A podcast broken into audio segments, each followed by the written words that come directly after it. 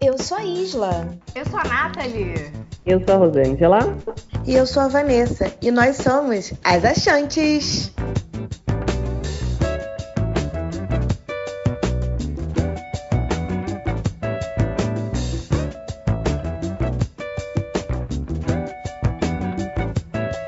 Bom dia, boa tarde, boa noite. Sejam todos bem-vindos, bem-vindas e bem-vindas a mais um podcast das Achantes. E hoje nós temos convidados especiais. E eles vão se apresentar, obviamente. E o tema de hoje é Novembro Azul.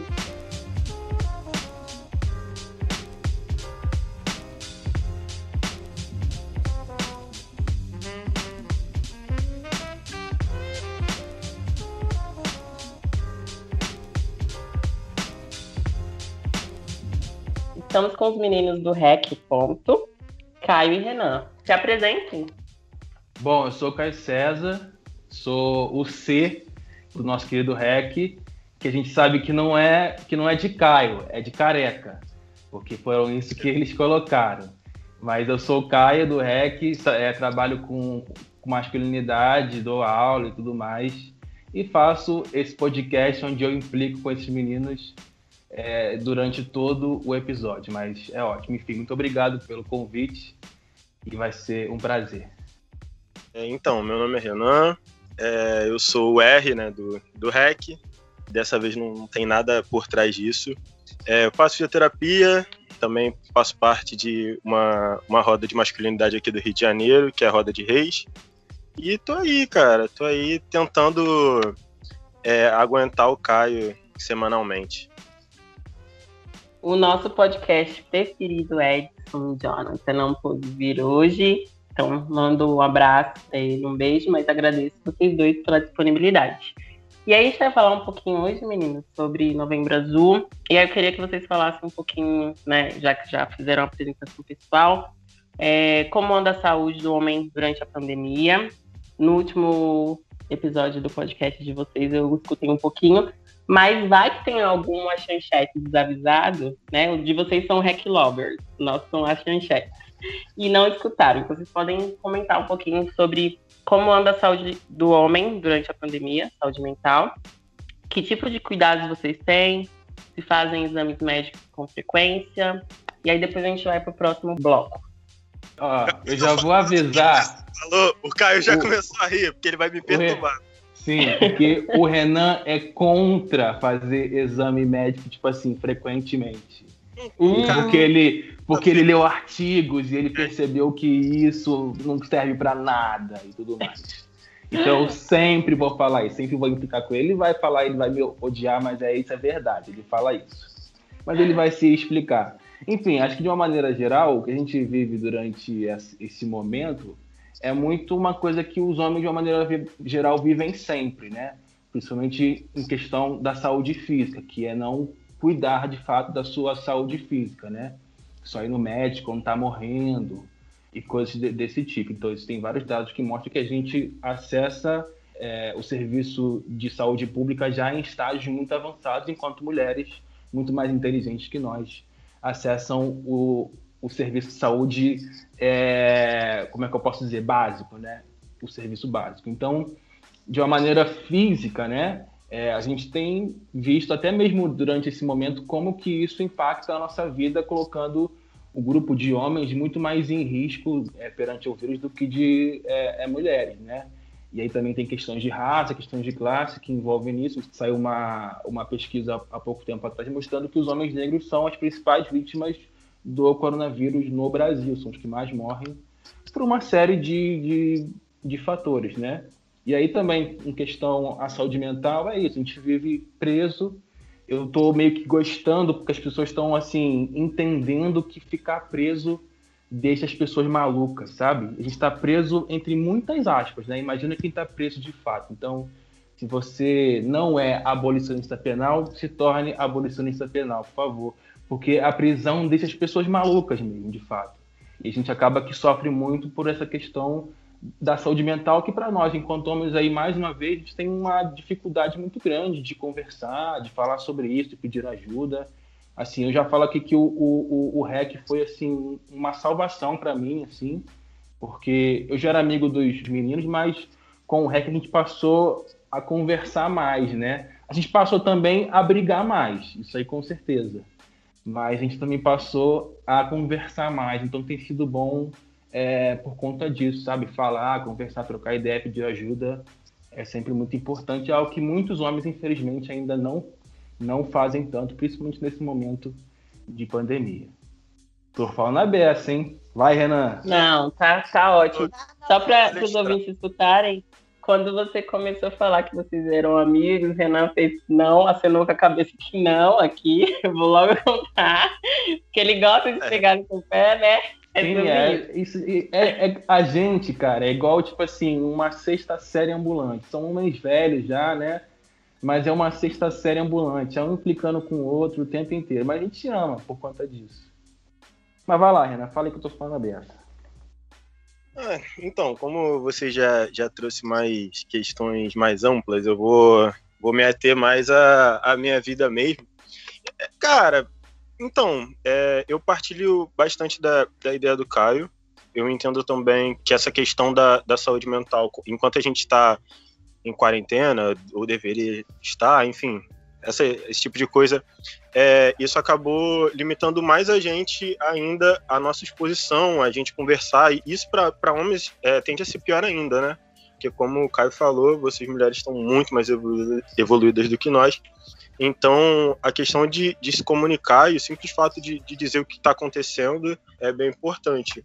Coisa que a gente não costuma fazer. E nesse momento está sendo muito pior, está sendo muito, muito agravado. Para mim, assim, que eu sou dos três, com certeza eu sou o mais comunicativo, é, eu não sofro tanto com isso. Mas, mas eu, eu sinto, assim, como, como até a gente gravou no, no episódio que ainda tá para sair, eu sou um cara que eu tendo a, a ser bem vibe baixa, assim, eu estou sempre muito lento, muito devagar. Então ficar muito em casa é uma coisa que, que, tipo, tá me matando, sabe? Então, a vibe baixa, que já era baixa, tá baixa, tipo, sempre. E isso, para mim, é, é a pior parte dessa questão da, da saúde enquanto mental, né? Pela quarentena. Sobre saúde física, que o Caio vai, sempre enche meu saco, é, eu não, não sou contra fazer exame. Você pode fazer exame, mas tem outras coisas que as pessoas deveriam fazer que elas não fazem, que é, por exemplo, fazer uma atividade física. E sobre isso que ele está falando, de ah, o Renan fez. É, ele leu um artigo, cara, é um artigo muito específico. Eu não aguento mais falar sobre isso. Mas é um artigo muito específico que diz que pessoas que não são grupo de risco para determinadas doenças, como câncer, ou algum acidente como AVE, AVC, fazer exames de rotina não previnem, é, não, não vão te dar um rastreio sobre isso. Então, você fazer uma tomografia computadorizada, se você é totalmente saudável, não tem nenhum histórico na família, provavelmente não vai servir de nada. E se for para você morrer tipo, do nada, você vai morrer do nada e isso não vai te dar nenhum tipo de rastreio quanto a isso. E é por isso que eu, que eu falo sobre exame, não que você não deva fazer seu exame de sangue. É... Mas, você, mas você percebe que a, a, a, versão dele é muito chata, a minha é muito mais legal. Fala assim, ele não quer que eu faça exame. ele é contra exames. Aí gera uma, uma gente assistindo, entendeu? Audiência, uma polêmica. É, retenção, ele... engajamento. Exatamente. É mas é isso, vamos lá. É, só contextualizando para quem não é da área da saúde ou que não sabe, AVE é acidente vascular encefálico, não é não, Renan? Dois profissionais da área da ah, tá. saúde aqui, tá. gente. É sobre isso. Vamos lá, meninas. Tem alguém aí das chances? Só eu. Deixa eu só trazer aqui uma coisa que o Caio disse, que vocês hoje têm mais contato, né? Que vocês se falam mais e brigam mais também. Eu e Vanessa, a gente se conhece há 11 anos. Até então a gente nunca tinha brigado na vida. A gente nunca brigou, assim, no podcast a gente não chegou a brigar, mas tanto de discussão que a gente já teve nesse período, de não concordo, concordo, não concordo, é isso, né? Aquilo que não tá no gibi, sabe? E vocês também comentaram que vocês estão velhos. Pô, vocês são mais novos que a gente, cara. Quer que a gente se sinta como? É como vocês falaram que são velhos. Eu ia Não, falar isso, mas eu falei. Vocês estão me ouvindo? Sim, Tá me ouvindo? sim. Mas eu ia falar lá, contextualizando, voltando mil casas, quando o Caio falou sobre sexta série, vocês não têm noção. As meninas aqui fazem bico, param de responder, fica azulzinho lá no WhatsApp, aí você vê que a pessoa não tá afim de responder, sabe? Parece que botou de castigo virado pra, pra parede, assim. É Não, sobre a gente isso. é igual, a gente é igual. E olha que a gente é amigo há dois anos quase, não tem nem, nem dois anos. As pessoas acham que a gente é amigo há muito tempo, mas a gente é amigo há pouquíssimo tempo. E antes de fazer o, o, o REC, a gente não se via muito, assim, a gente se via mais de sair, né? Festinha, nananã, aquelas coisas. Então era uma amizade bem, bem leve, né? E quando você E coloca só se um... no início da festa. Eu caio É, no meio da festa. Renan, pra como mim falhou. Pra mim falhou muito. Vocês ouviram, Renan? Não, assim, não vale a pena ouvir o que, o que ele falou, não. Deixa o garoto Ele falou que o Caio se perde no meio da festa. Eu consegui fazer leitura labial. Eu entendi. Eu já escutei o podcast que ele fala. Eu ouvi também, mas o Renan, ao contrário de você, eu sou muito ativa, né? Eu sou moro em São Paulo, mas como boa carioca, eu gosto de cervejinha de segunda a segunda, encontrar alguém. Então eu surtei na pandemia pelo contrário, assim, né? Porque eu fiquei muito me sentindo muito presa, né? Todos nós, inclusive, mas eu sinto muita falta. Inclusive, quando pergunto o que eu mais sinto falta é de tomar uma cerveja na, no- na esquina, assim, tipo, e aí, como é que é? Muita saudade de fazer isso. É, a Ru participa, né, mais efetivamente do Instituto Aframparo e que tem um grupo de masculinidades. E eu sou amiga de um do- do- dos meninos, né, de alguns dos meninos. E eles falaram pra mim que foi emocionante quando um deles chorou, sabe? Assim, uma conversa de homens, um conseguiu chorar.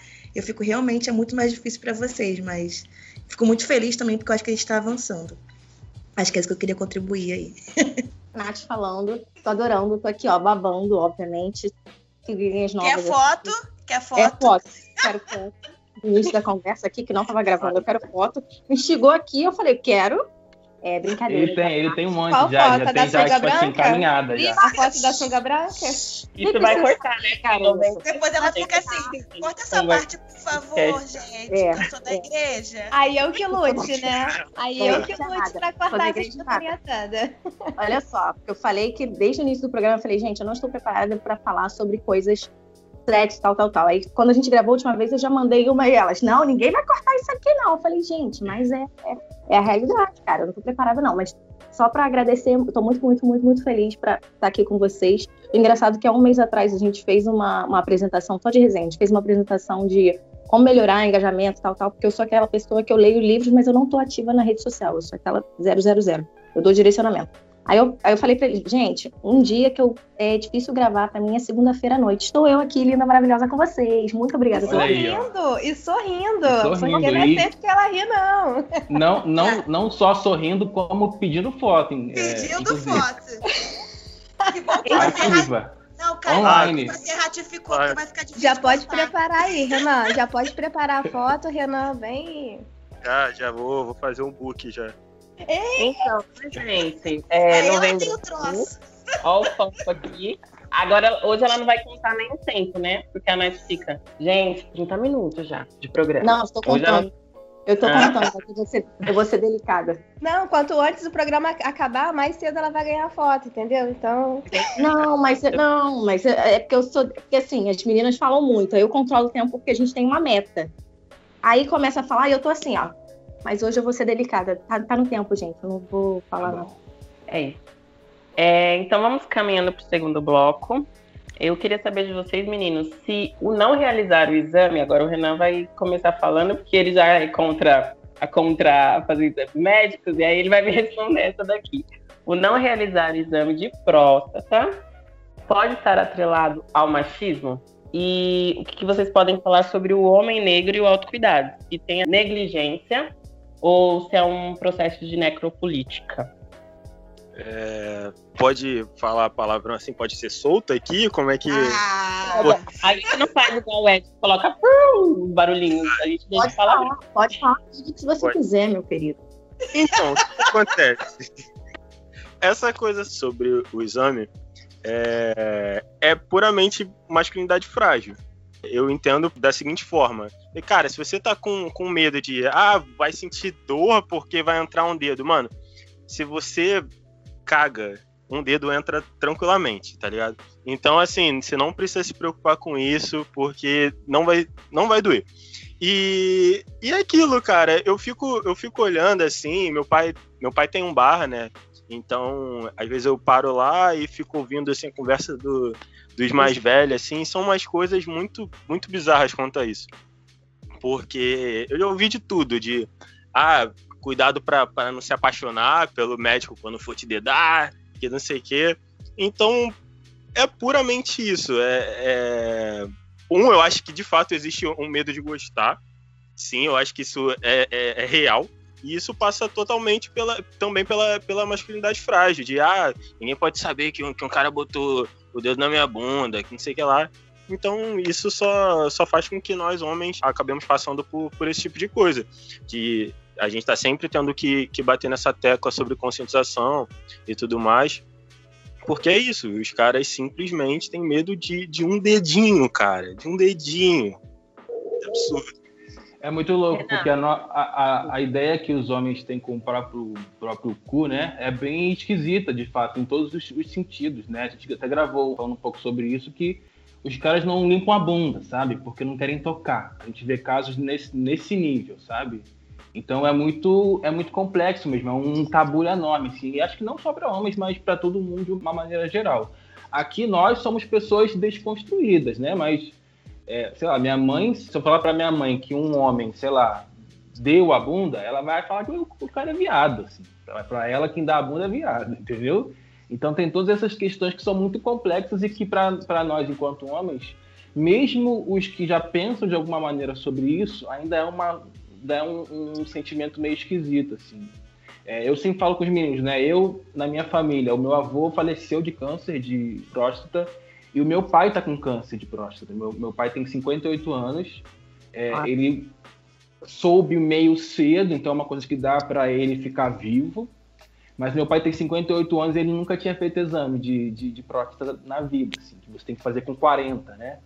Então é muito louco pensar como que ele foi deixando, assim, óbvio, é uma, é uma questão de deixar com a, saúde, com a saúde de uma, uma maneira geral, né? Ele não ia no médico também nunca, só ia no médico quando estava sentindo muita dor. E aí, em um momento, ele começou a sentir dor, começou a ter, a ter muita dificuldade para poder fazer xixi. E aí foi no médico e viu que estava já com um tumor, né?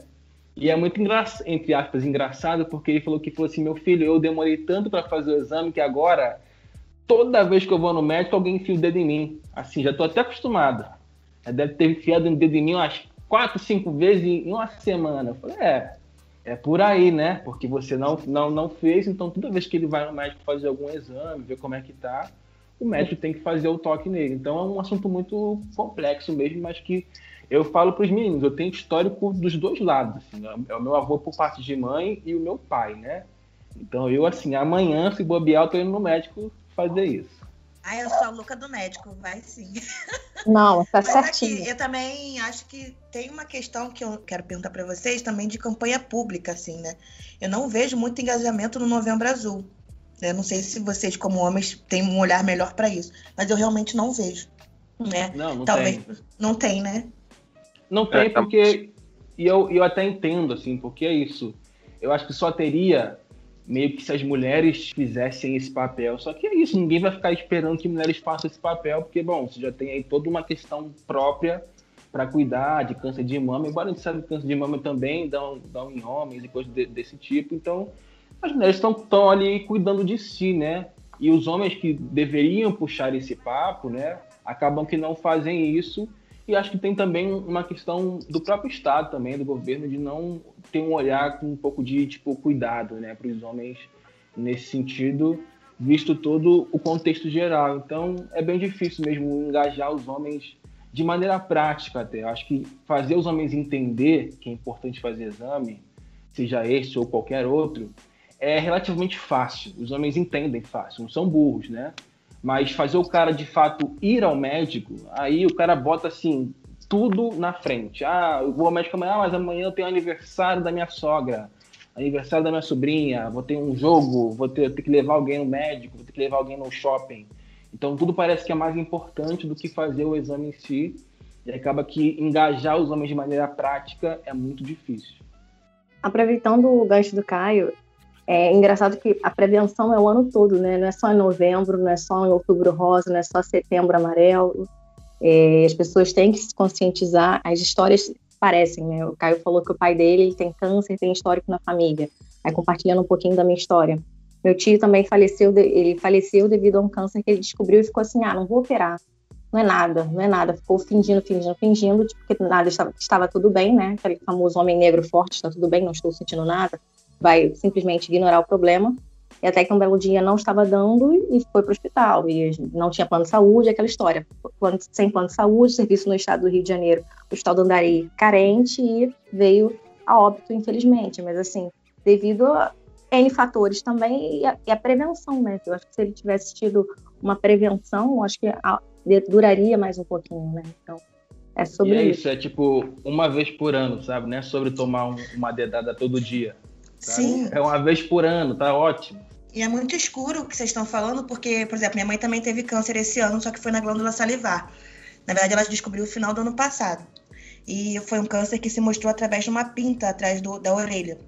Ela precisou aí a cinco dermatologistas, porque falavam para ela fazer compressa, isso e aquilo, e o caroço não saía, para até então fazer a biópsia. Ou seja, ela ficou um ano correndo atrás de um médico para diagnosticar ela com câncer, quando o homem só vai quando já está doente, assim, né? Quando não aguenta mais passar por dores, que não foi o caso da minha mãe. É, mas eu acho que a gente precisa ter um engajamento, talvez até entre nós, pessoas pretas, porque normalmente que acaba sofrendo por isso somos nós, né? Que necessitamos do SUS e que quando o câncer está avançado a gente não tem atendimento, enfim. Talvez ver uma forma melhor de disso chegar até vocês, né? Homens pretos, assim. De, ó, oh, querido, você precisa ir porque você quer continuar trabalhando para dar o pão de casa, você precisa estar tá vivo, minimamente, né? Talvez seja isso. Total. Você quer falar, Renan? Eu tô fã pra caralho, entende? Eu falo assim, é, deixar. Esse, esse, é o problema. Fico... O problema é que o cara fala primeiro, eles gostam muito da minha fala. Eles gostam muito da minha fala, porque eu falo, o Caio fala pra caralho. Ah, gente, te, teve, um, teve uma, uma vez que, tipo assim, a gente fazia o, o rec, eu nunca ouvia o rec, eu não gosto de me ouvir.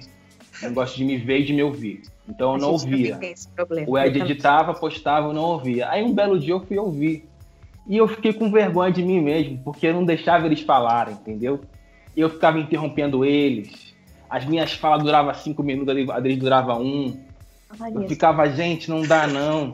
Sabe, vocês têm que cortar a minha fala, porque senão eu vou falar o tempo inteiro.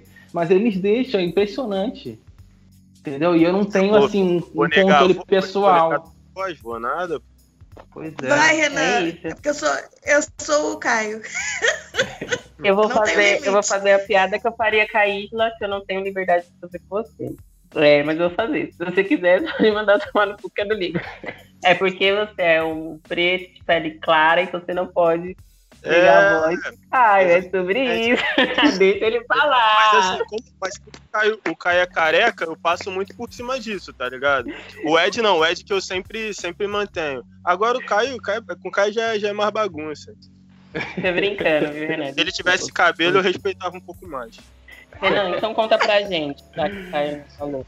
Você acha que esse processo do homem negro, do autocuidado, é uma negligência, é construção social, necropolítica, ou é falta de vergonha na cara mesmo? Conta aí. Cara, eu, eu acredito muito que faz parte de, de um plano colonial, entendeu? Então, a partir do momento que. Eu até cheguei a, a comentar algumas coisas parecidas em, em, um episódio. Porque eu entendo que, que a maneira com que a maior parte das pessoas negras é, agem, isso faz parte de, de uma ideia que precisou ser abraçada. O que, que eu quero dizer com isso? A partir do momento que existem pessoas brancas que fazem com que a gente passe por determinadas coisas, a gente acaba precisando performar em determinadas atitudes para conseguir sobreviver a essa porra toda. E, e no caso do, dos homens, é, a, a necessidade de ser forte teve que passar pela questão da própria saúde para conseguir performar, ser forte e fazer com que desse o mínimo de segurança para dentro de casa, se é que eu posso dizer isso. Apesar de ser uma fala talvez um pouco machista, eu entendo que mesmo assim ela acaba se tornando real, assim. Tipo, então a partir do momento que existe essa necessidade de, de prover, de botar dinheiro dentro de casa, enfim, de, de buscar o pão, acaba se, se tornando necessário, porém não bom, tipo, fazer esse tipo de coisa. Só que o problema é que quando você faz isso para sobreviver ao sistema, o sistema te mata da mesma forma. Então, você qualquer lado que você vai escolher, você vai morrer. Então, eu bato às vezes muito na tecla, quando eu falo muito na tecla de, de raça primeiro, eu sou muito esse tipo de cara assim, com, a, com, as posições muito mais duras do que, do que o Caio, do que, do que com o Ed, é porque eu enxergo muito dessa questão de raça, de colonialismo, assim. Eu, eu bato sempre nessa tecla, porque eu entendo que, que a maior parte da, das coisas que, que a gente faz não são porque a gente quer, entendeu? É porque a gente tá dentro de um sistema que obriga que a gente faça isso. Então o sistema ele é tão perverso que por qualquer caminho que você vai fazer, ele vai te matar. Então, eu acho que essa parte de, de vergonha na cara, ela pode servir para mim, ela pode servir para o Caio e para alguns outros que têm um maior acesso à informação. É, não que por isso você só seja totalmente vergonha na cara, porque a gente ainda assim, mesmo a gente tendo o conhecimento é, sobre muita coisa, a gente ainda precisa performar, mas, mas a gente tem que saber dosar e pensar isso de uma maneira melhor e mais saudável, até para passar isso para os menores. Mas, mas eu, entendo, eu vejo dessa forma. Acho que para a gente, a gente pode colocar que é, que é falta de vergonha na cara. Para os outros, acho que a gente tem que pensar bastante antes de afirmar isso. Exatamente, acho que é um, é um movimento complexo, né? Porque é, eu concordo com o que, com que o, o Coisa falou, né? O Renan falou. Coisa? É, às vezes, eu, às vezes eu falo coisa. Desculpa, Renan. Ele, ele é muito sensível, gente. Desculpa. O Renan, Renan, Renan Neres, eu gosto de chamar ele de Renan Neres. Renanzinho. É Renanzinho. É, porque é isso, né? É muito difícil também quando a gente coloca os homens negros no, no, mesmo balaio, sendo que não, né? Existe uma diferença muito grande entre meu pai, que tem 58 anos e que morou é, na rua quando era pequeno, do que eu que embora viva num lugar pobre, eu tenho acesso a, a, a estudo, a, ao ensino superior, a livros, a, é, ao próprio debate em si e coisas desse tipo. Então, é, é, importante olhar o contexto que nos ensina de muitas formas a ser dessa maneira, mas também não pode tirar a nossa agência, né? O nosso o nosso ato de tomar ideias, ter ideias próprias e, tipo, decisões próprias de que o cara, às vezes, não quer ir no médico. Mesmo que ele entenda, ele não quer ir, sabe? Acho que hoje o debate de masculinidade, isso é muito importante falar, de masculinidades negras, é encontrar um meio termo, né? Porque eu lembro que uma vez eu, eu tava no, no meu Facebook, isso tem um bom tempo, e o cara falou assim, ele era um cara negro, né? E ele falou que ele não tinha muito tempo essas coisas de masculinidade negra, não. Porque você vai ficar chorando não é com ele não, porque ele é um cara negro e ele precisa, quando sai na rua, ele tem que ser forte, né, para poder lidar com a violência do mundo, do mais. Então ele não tem tempo para ficar chorando não. E eu entendi aquela fala, né? Porque de fato quando a gente sai na rua, nós enquanto homens negros, a gente não tem tempo para ficar chorando mesmo não. A gente tem que saber como lidar, como reagir, como fugir, o, o que for. Mas essa postura, o tempo inteiro, também mata a gente, né? Também elimina a gente de várias formas. Então, eu preciso sim, enquanto homem negro, sair na rua preparado para lidar com essas questões, com essa violência, mas eu também preciso criar é, na minha casa, entre os meus amigos, em outro lugar, um ambiente em que aí sim eu possa chorar, que aí sim eu possa chegar pro Renan e falar assim, mano, eu tô assim, tô na merda, tô me sentindo mal, tô triste, sabe? Quero conversar. Então encontrar esse meio termo é muito importante tanto para isso como uma maneira geral, como para a saúde, né? Porque às vezes o cara não quer ir no médico, porque ele acha que se ele for no médico, ele não vai poder trabalhar no outro dia. E se ele não trabalhar no outro dia, ele vai perder dinheiro. Esse dinheiro vai fazer falta dentro da casa dele. É importante entender isso, mas também colocar na cabeça desse cara, conversar com esse cara de que se ele estiver doente, não for médico, não vai ser um dia de trabalho que ele vai perder, vão ser anos, porque ele vai morrer cedo. Ele pode não ver os filhos crescerem, ele pode deixar os filhos sozinhos, a esposa sozinha, é, e tudo mais. Então, fazer com que os homens negros, principalmente, entendam isso, ainda mais quando a gente sabe que aí entra né, a questão é, da saúde ser ruim para a gente. Então, o cara vai num hospital, quando ele está doente, e muitas vezes ele vai ficar lá horas e nem vai ser atendido. Então, ele vai ficar pensando, porra, eu vim para cá à toa, né? Então, não vou vir mais, nunca mais. Então, pensar essas questões e fazer com que os homens negros fiquem vivos, né? Acho que é o mais importante é, durante esse processo todo. Acho que o debate de masculinidade negra, entre muitas coisas, né? Obviamente, também precisa se é, encaminhar para isso.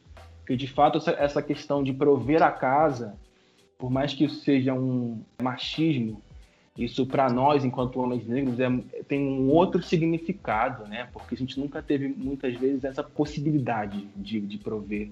Desde a época de escravidão, sabe? De ver as famílias é, largadas, abandonadas, sem poder cuidar delas, né?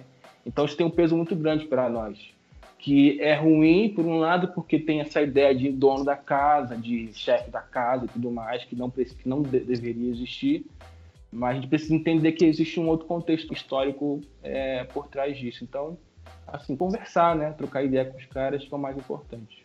É, em relação a essa coisa do homem é, prover a casa, ser o chefe da casa, isso é muito cultural também, né?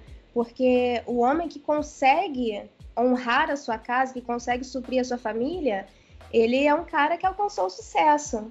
Daí muitas vezes esse homem que é bem sucedido suprindo a família dele não teve um pai que supriu ele na infância. Então, para ele é muito prazeroso poder estar ali cuidando de toda a sua família. Então, pode ser machista, sim, mas para muitas pessoas isso é um ideal de vida. Não, eu quero ter um emprego tal, ganhar X porque eu quero cuidar da minha família sozinho.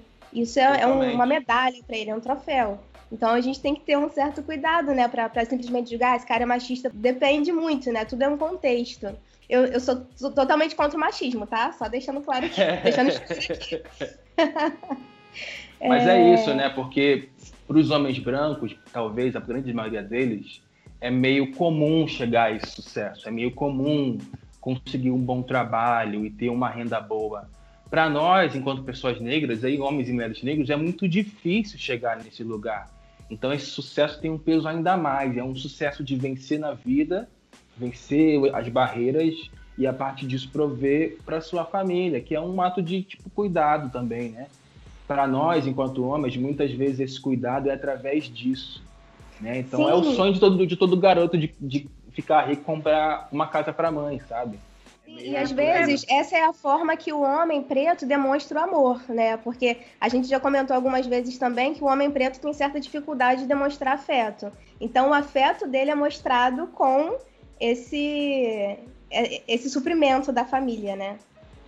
Exatamente. É, é tipo o pai do, do, tipo assim, Julius. É tipo Julius que ele tem dois empregos, ele não é um cara de fazer carinho, de dar beijinho, mas ele vai se matar de trabalhar. Se ele, se ele tiver que arrumar um terceiro emprego, ele, ele arruma para poder prover e pagar as contas e dar comida para os filhos é, e tudo mais. É óbvio que é importante, em cima disso, obviamente, estimular outros afetos, porque muita gente sente falta né, de um abraço, de um beijo, de um toque, de um eu te amo. Isso sente falta, isso é importante que, que exista mas também não, não, vamos taxar o cara de ah, o cara não é carinhoso, o cara não é amoroso, sendo que o cara dá a vida e trabalhar para poder bancar é, a sua família. Então Sim. é bem complexo, né? A nossa o trabalho é o trabalho é, é a forma de carinho que ele tem, né? É a forma de Exato. demonstrar. Muito bom. É tá vendo? Ele fala em dois minutos, eu falo em dez. tudo bem, tá tudo ah, bem. Eu e a Vanessa te entendo. Temos um podcast não, a, a menina do, do, do, do horário né? aí. É, nem é ela. É, no horário tem nome, ela é Nath, tô bem? Tudo bom, Oi, Nath. Você chamou, você chamou o Caio de coisa, a menina do horário é Nath, tudo bom? Prazer. É porque você, é porque você ficou tão focada no, no Renan que eu não, não consegui conversar com você, entendeu? Não, Mas boa noite. Eu, eu, eu fui ser. Eu, não, olha só. Eu fui ser educada, porque às vezes eu sou um pouquinho direta, objetiva, grossa. As pessoas me acham como grossa. E eu, Nada, eu, eu adoro eu, gente assim, direta. Eu não vou. E pronto. Agora é, vai, não, não, não, não, eu, não, eu não, não, eu não tô flertando, não, desculpa. Não, não, mas não foi isso que eu entendi. O não, não foi eu, eu, eu, eu entendi. Não, eu entendi que você não tava flertando, relaxa. Era isso. Joga foi, pode ser grossa posso ser grossa. Eu falei, ah, então tá, galera. Vocês estavam falando tão bonitinho que eu falei assim, não, deixa, deixa rolar 40 minutos, ok. Se bater 50, a gente já acelera. Mas não bateu Sim. 50 ainda não, pode falar. Ah, então tá bom. Então tá posso dar esporro, né? Agora eu já posso dar esporro? Pode, claro. Tá bom. É, Caio, fala como é que faz para participar desse seu grupo lá do Rio. Aqui em São Paulo a gente tem uma referência, mas é eu não conheço o seu grupo. Eu quero botar família também. pretinha para. Ah, são dois grupos diferentes? Então Sim. contem, por Então, favor, meninos. Falar Enfim, eu faço parte do projeto Memo, né? Que é aqui no, no, no Rio e tem em São Paulo também. A gente está fazendo os encontros online, né? Óbvio. Ai, Caio, deixa eu te interromper. Eu, Diga. eu conheci você, seu trabalho, pelo Memo. E aí eu escutava o podcast. O Renan, o Renan fazia parte? Tinha um Renan lá no rolê, mas eu não sei se era você. Tinha não, tinha não. Não? Não era, Eu- não e era aí, ele, não. o Renan eu conheci por, por conta da Bia. Beijo, Bia. Foi numa festa aí, bem louca. Beijo. Mas o Caio foi pelo Memo. Depois eu vi seus vídeos, é claro. E aí não tem mais podcast, né? Parou. É isso. Não, tem, na, na verdade tem, voltou, né? Alguns episódios. Só que eu não faço mais parte de maneira fixa. Eu participei de alguns episódios, mas não tô mais, mais lá de maneira fixa, não. Porque eu gosto de falar bobeira. Então eu vim pro REC. Lá no Memo é muito sério, entendeu? Lá no, no Memo a gente faz encontros a cada 15 dias. E aí esses encontros acontecem em ciclos, né? É, é, é bom e ruim, né? Porque sempre tem gente querendo participar mas são ciclos fechados. Antigamente era meio aberto, né? Então as pessoas iam chegando e saindo, só que a gente entendeu que isso ficava meio ruim, né? Porque tem um limite de, de, de pessoas em cada grupo. São 20 pessoas por grupo no máximo, para que tenha uma interação legal, todo mundo possa falar é, e tudo mais. Então a gente faz por ciclos. Então são 11 encontros. Começou agora no meio do ano e vai até o final do ano. Aí quando acaba esse ciclo, essa turma pode continuar de maneira própria ou não, e a gente recebe outros 20 homens para esse grupo. Então só vai abrir vaga para o ano que vem agora, para o início do ano que vem, que está perto já, mas é, lá para janeiro, por aí. Mas é assim que funciona, são encontros quinzenais, é, num ciclo de 11 encontros, 10, 11 encontros, e a cada encontro, uma dessas pessoas que fazem parte do grupo leva um tema, e, são, e é sempre um tema pessoal. Então é nem, nunca é um tema tipo assim, machismo, não sei lá onde. Porque fica meio palestrinha, sabe? Não é para ser palestrinha. Então são temas que o cara tá vivendo na vida dele, ligados a, a algum assunto de, de masculinidade, e ele leva esse tema para a roda para a gente poder conversar sobre ela. E são temas assim, dos mais é, diversos possíveis. Então rola muito bem, mas tem essa questão de que é, por agora não vai ter vaga para mais ninguém, porque a gente está com três grupos, é, com 20 homens, a gente está no meio do ciclo, a gente está indo para o sétimo encontro já, e só vai abrir vaga para o ano que vem. E ainda assim é difícil, porque como o MEM deu muito certo, né, de uma maneira geral, ainda mais agora que está online, então a gente está tendo gente do Brasil inteiro, nesse último ciclo a gente teve, sei lá, umas 400 inscrições, uns 400 homens que quiseram participar. Sendo que só são três grupos de 20 homens, então foram 60 homens só de 400. A grande maioria ficou de fora. Então, às vezes você pode se inscrever e não ser chamado. E hoje em dia a gente meio que escolhe também, né? Como tem muita gente, a gente escolhe e aí faz uma escolha para ter um assim, grupo diverso. Então a gente pega tantos homens negros, porque esse grupo do Memo é para todos os homens, né? Não são só para homens negros. Então a gente pega ali homens negros, homens brancos, homens gays, homens trans, para ficar um grupo diverso. Então acaba que às vezes, às vezes o cara se inscreveu primeiro, às vezes, mas ele não vai ser chamado porque ele é um cara branco, por exemplo. E aí já tem muito branco nesse grupo, então vamos deixar para depois.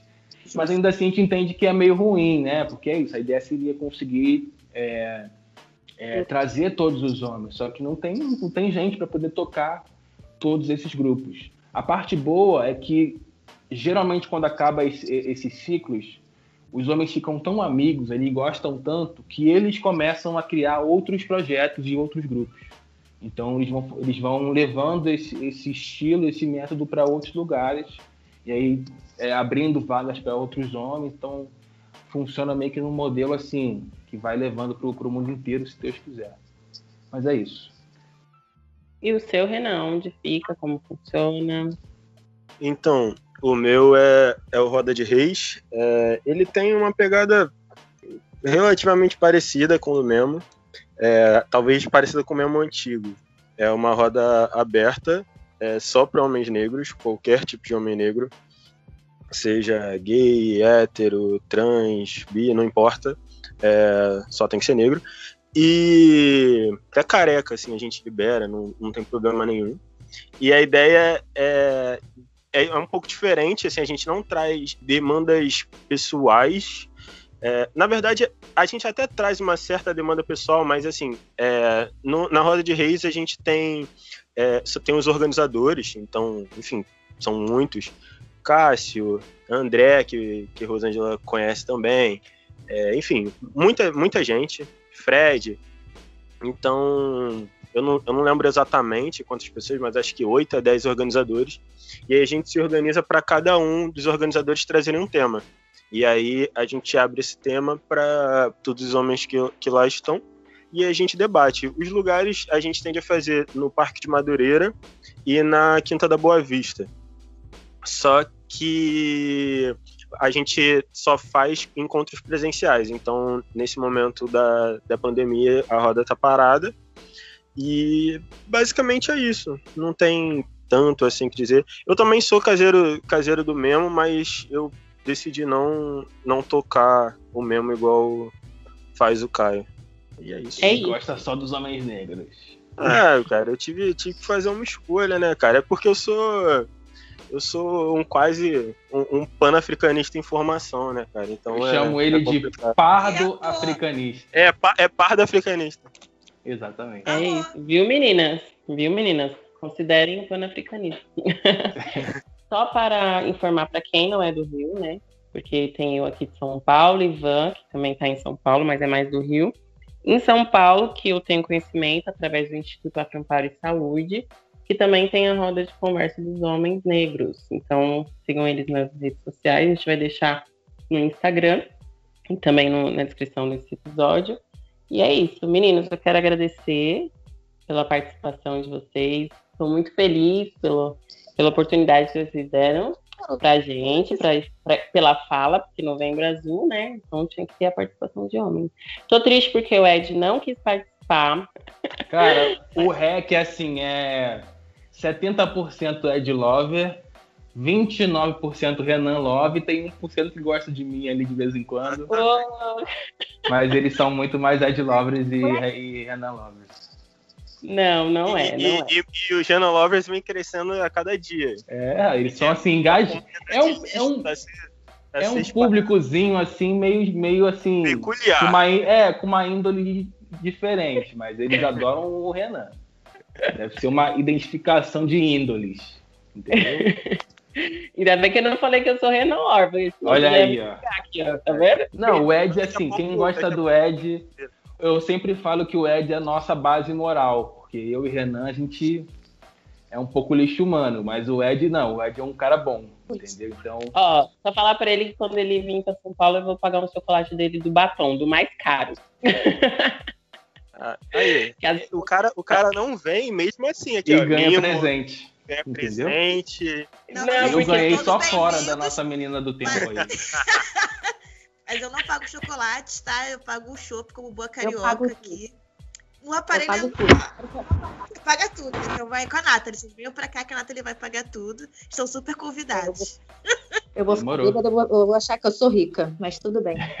Só um, uma, uma música na, na musiquinha de música pra gente dançar, só isso. Aqui tem isso não, gata. Ah, sei lá, a gente inventa. Eu, hein? Temos um podcast?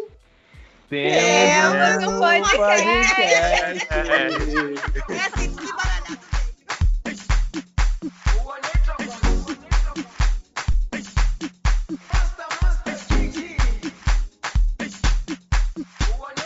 A dica de hoje é o podcast Rec Ponto, episódio 37, Papo sobre a saúde do seu pênis.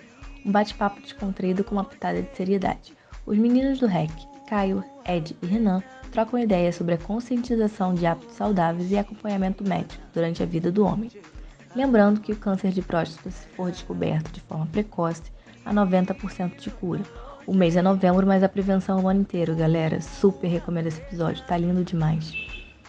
A outra dica é o documentário Câncer de Próstata, série Saúde Brasil, vídeo no YouTube, um documentário educativo abordando o câncer de próstata, tipos de tratamento, incidências e muitas outras informações.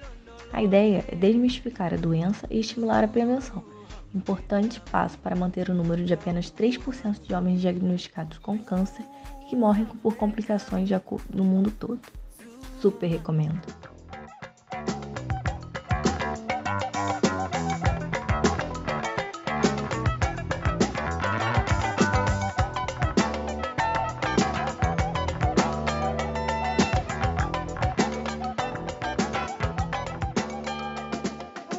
Sua maravilhosa, seu maravilhoso. Muito bom ter vocês aqui com a gente. Sigam a gente no nosso Instagram, As Achantes. Vocês vão perceber que é tudo feito com muito, muito, muito carinho para vocês caminharem juntinho com a gente. Como a nossa querida Rô fala, beijafros!